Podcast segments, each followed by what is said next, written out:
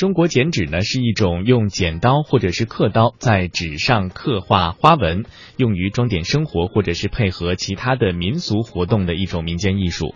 在我国呢，剪纸有着非常广泛的群众基础，交融于各族人民的社会生活当中，也是各种民俗活动的重要组成部分。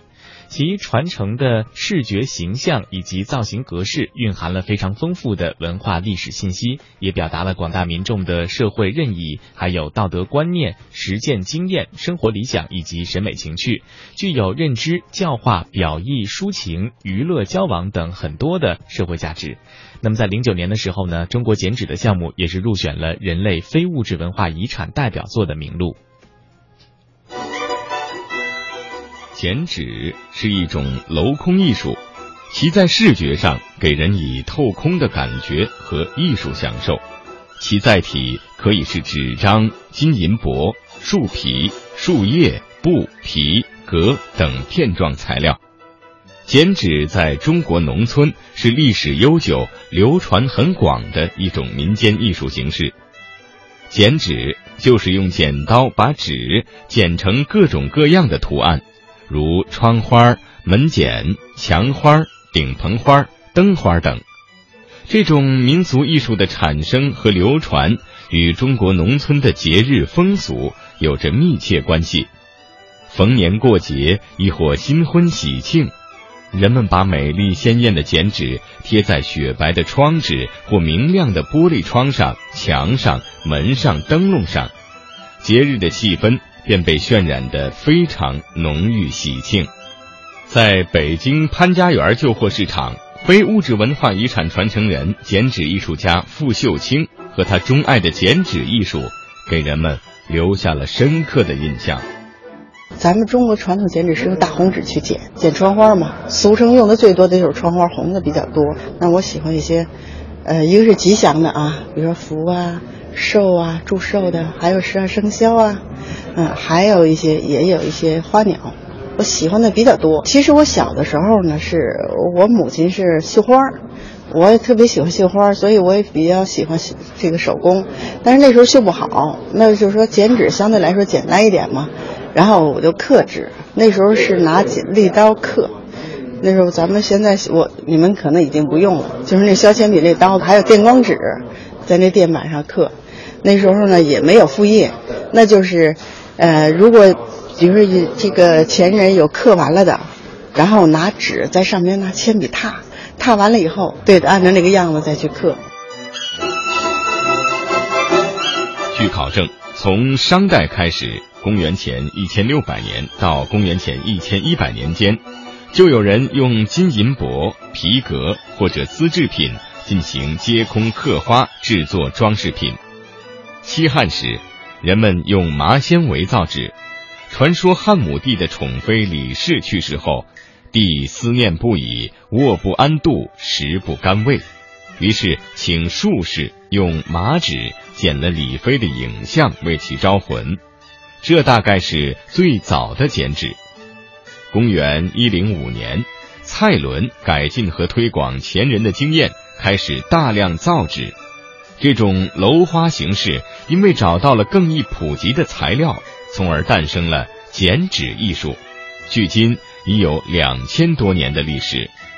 女红是我国传统女性完美的一个重要标志。作为女红的必修技巧，剪纸也就成了女孩子从小就要学习的手工艺。她们从前辈或姐妹那里要来学习剪纸的花样。通过临剪、重剪、化剪，描绘自己熟悉而热爱的自然景物，鱼虫鸟兽、花草树木、亭桥风景，以致最后到达随心所欲的境界，信手剪出新的花样来。这是我比较喜欢的一个作品，这是一个扇子，啊，扇子呢本身它就很漂亮，文人雅士也经常用画画扇面，是吧？啊，然后呢，里边呢又是一个喜上眉梢，看着呢又很喜庆，啊，很吉祥。然后中国文化呢又，尤其是我们剪纸这方面啊，用谐音也比较多。比如说所谓的谐音呢，就是比如说连年有余，咱们一般连年有余的作品呢，是有莲花跟鱼，是吧？然后连年有余，借用鱼和莲花的这个谐音，连年有余。对我这个呢，扇呢，一个是本身的造型就比较好看，再一个扇呢，我就喜欢善，善良的善，借用这个字，善良啊，善意啊，嗯，这个这个鱼比较，我觉得从形式到内容都是我喜欢的。现在强调的是正能量。时过境迁，随着时代的发展，生活节奏的加快，人们对一些传统手工艺品的青睐和需求已大不如前。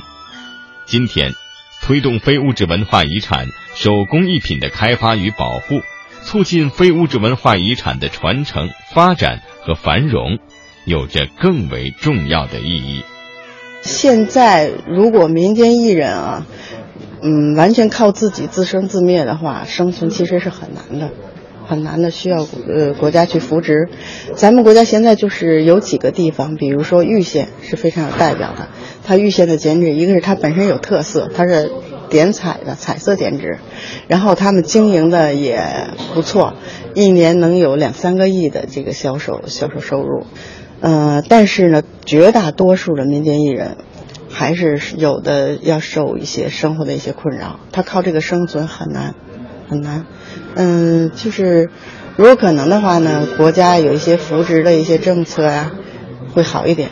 一个是发扬了我们的中国的传统文化，发扬光大；再一个呢，他又呃解决了一些人的这个生存就业问题。这几年国家在大力发展中，就是文化、文化事业、文化产业，应该有些扶持政策了。呃，这个要想做好的话，我是想国家和我们去共同努力。那就是说，如果艺术家们努力创新，然后呢，做出一些精品来，因为剪纸啊，呃，总的来说它的价位啊很低，总的来说它的这个跟书画没法比，书画是按平方尺算，那剪纸呢，它就没有。每年到春节，可能地摊上买那几块钱买一幅很大的作品。当然了，那些作品肯定不是精品了，嗯，但是我们要共同努力，做出一些精品来，作为一些又有价值的、又有艺术性的。其实艺术家现在一部分是作品，一部分是产品。作品那就是要高精尖，产品呢就普及化，就是大家能够接受的、大家喜闻乐见的这种形式。